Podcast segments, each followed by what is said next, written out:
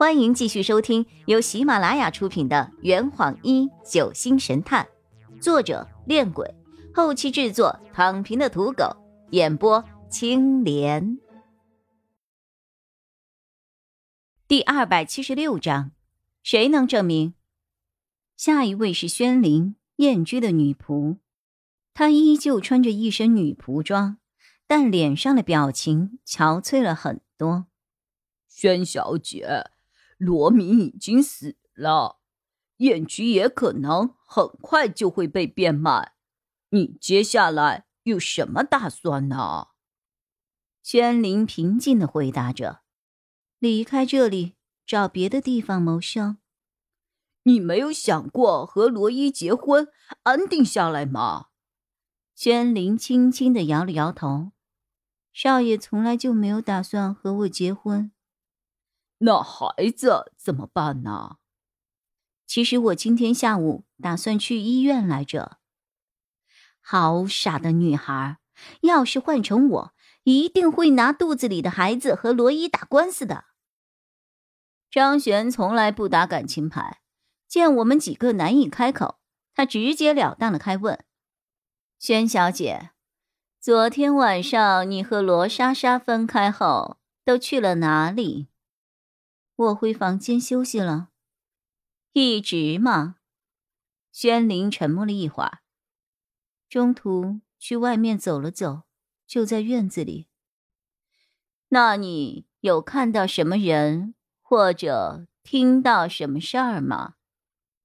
我看到林小姐一个人坐在池塘边，还有呢？还看到，宣灵欲言又止。还看到什么了？他低下了头，似乎有些难以启齿。还看到了，少爷。张璇和洛佩看了看我，我朝他们点了点头。张璇又问：“你是什么时候看到的？罗伊当时在哪儿？在做什么？”轩林想了好一会儿，才将这三个问题完整的回答出来。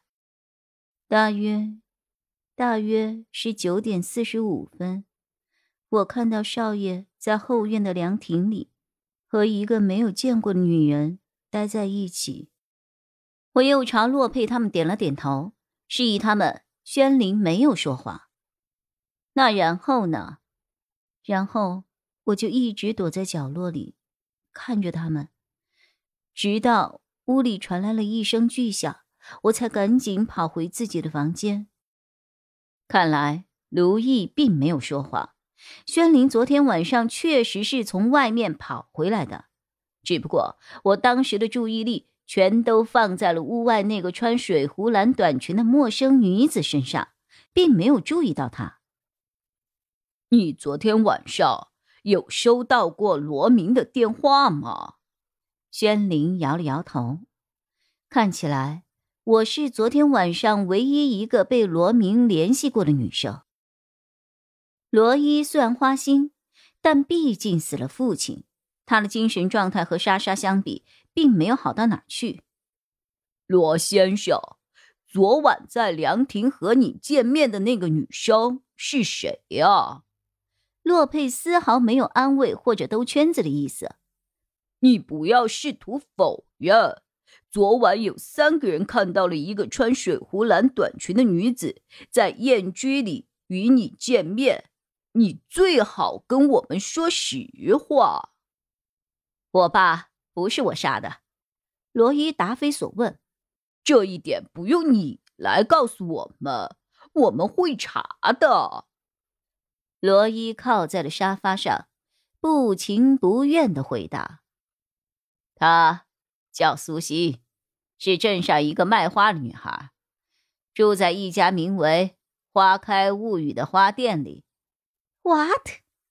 我和洛佩、张璇面面相觑，奇了个怪了，怎么连苏西也牵扯到这个案子里来了？而且还没有遮脸，穿的也很水灵。见我们都没有说话，陈所长便问道。你跟他都说了一些什么呀？他不是脏了很久了吗？昨天洗干净了之后，想来看看我。人嘛，我头上冒出了一百个问号。这是苏西现在会做的事情吗？那他的眼光也太差了。洛佩凑到了我的耳边，低声说道：“这绝不是小西的原话。用不着他说，我早就知道了。言归正传，你们从几点聊到几点啊？如果我没有记错的话。”应该是从九点开始，聊到了十点。张璇冷面调侃着：“啊，你们聊的还挺久的呀。”我仔细理了一下罗伊和苏西的时间，他们在九点钟到十点钟之间有不在场证明可以排除，但我离开罗明的时间是八点五十分，也就是说。他们两个在八点五十到九点这段时间内，没有人能够证明。于是我问：“那九点钟之前你在什么地方啊？”“在房间玩手机。”“谁能证明？”“没人证明。”洛佩还是问了那个问题：“昨天晚上你有接到你爸的电话吗？”他摇了摇头。罗伊临走前，洛佩奉劝了一句。宣灵的事儿，你最好再考虑一下。他下午要去医院打胎，你最好跟去看看。洛先生，两个没有感情的人在一起是不会幸福的，孩子生下来也只是活受罪。既然如此，早点打掉，未尝不是一件好事儿啊。他头也不回的离开了客厅。真是一个人渣呀！张璇面无表情的看着他离开的背影。那宣林怎么办呀？阿洛，下午让莎莎陪宣林一起去吧。我点了点头。这坛已经喝完了，呵你猜出凶手是谁了吗？啊，老板。拿酒来，呃呃，更多精彩，请关注青莲嘚不嘚。